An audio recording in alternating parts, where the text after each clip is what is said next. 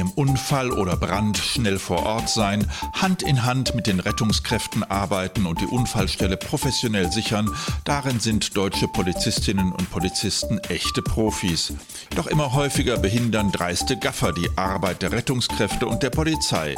Es wird hemmungslos mit dem Handy gefilmt und anschließend auf Social-Media-Plattformen gepostet. Platzverweise der Polizei werden missachtet. Was ist da los? Was hält die Gewerkschaft der Polizei davon? Und wie kann man dagegen steuern? Das frage ich heute Arnold Plickert. Er ist stellvertretender Vorsitzender der Gewerkschaft der Polizei. Arnold Plickert, guten Tag. Walter Liedke hier von der Redaktion Polizei dein Partner. Herr Plickert, wie ich das sehe, gibt es beim Phänomen Gaffer ganz offensichtlich zwei Schwerpunkte. Einerseits Autobahnunfälle und andererseits Brände oder Unfälle im Straßenverkehr in der Stadt. Beides zieht Gaffer anscheinend magisch an.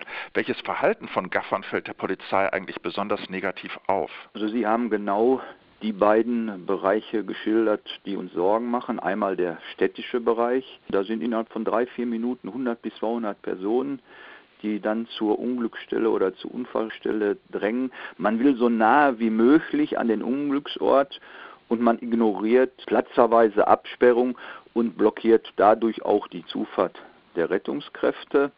Auf Autobahn haben wir das Phänomen, dass die Fahrzeugführer auf der gegenüberliegenden Seite die Geschwindigkeit reduzieren.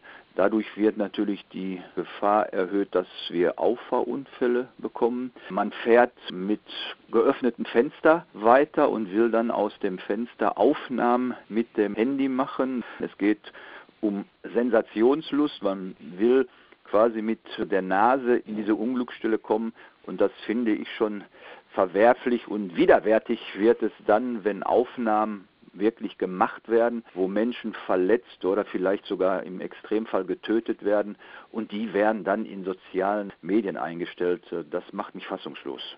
Sollte man ganz generell davon abraten, überhaupt zum Handy zu greifen, wenn man einem Unfall oder an einem Brandort vorbeikommt? Nein, es gibt ja ein richtiges Handeln. Also wenn ich zu einer Unfallstelle komme, ist Priorität Nummer eins, dass ich die Unfallstelle absichere.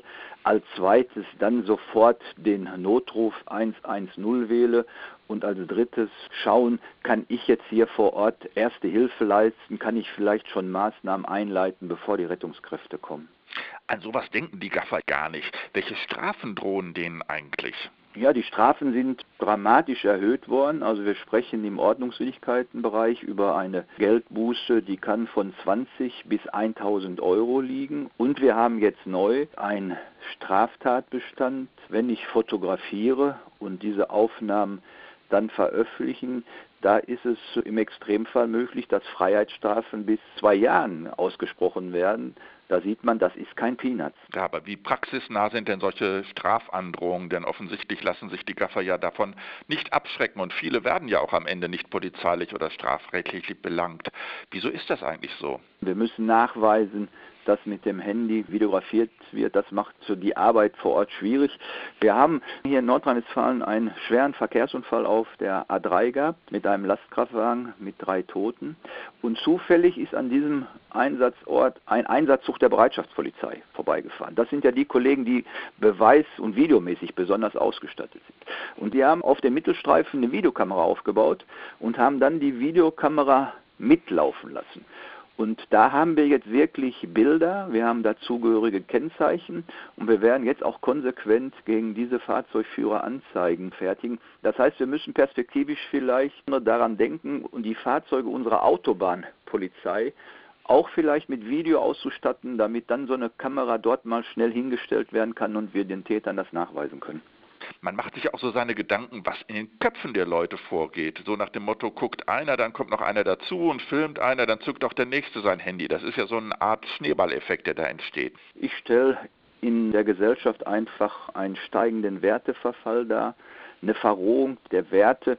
Die Grundrechte des anderen und die Rechtsordnung interessiert manche Gruppen immer weniger. Es geht um Imponiergehabe. Das ist ein allgemeines gesellschaftliches Problem, was wir auf vielen Feldern haben, im Bereich Gewalt, in anderen Bereichen. Und da muss, glaube ich, A, die Erziehung in jungen Jahren anfangen und wir müssen als Gesellschaft zusammenstehen und müssen es immer wieder stigmatisieren.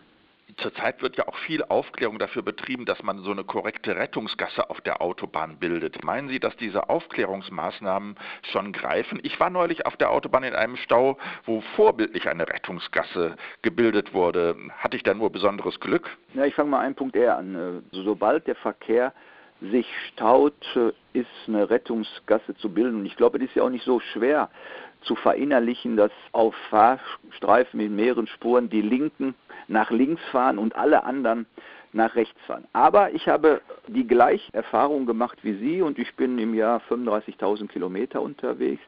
Ich stelle fest, dass die ersten Ansätze wirklich Früchte tragen. Dass also ja auch im Radio bei Unfällen immer der Hinweis mitkommt, denken Sie, bilden Sie die Rettungsgasse. Das war vor anderthalb Jahren schlechter. Und dann gibt es leider immer noch Idioten, die dann glauben, der freie Bereich ist für sie aufgemacht worden. Aber ich denke, da hat die Öffentlichkeitsarbeit von vielen Netzwerkern jetzt gefruchtet und das scheint wirklich besser zu laufen. Herr Plickert, vielen Dank für das Gespräch. Gerne.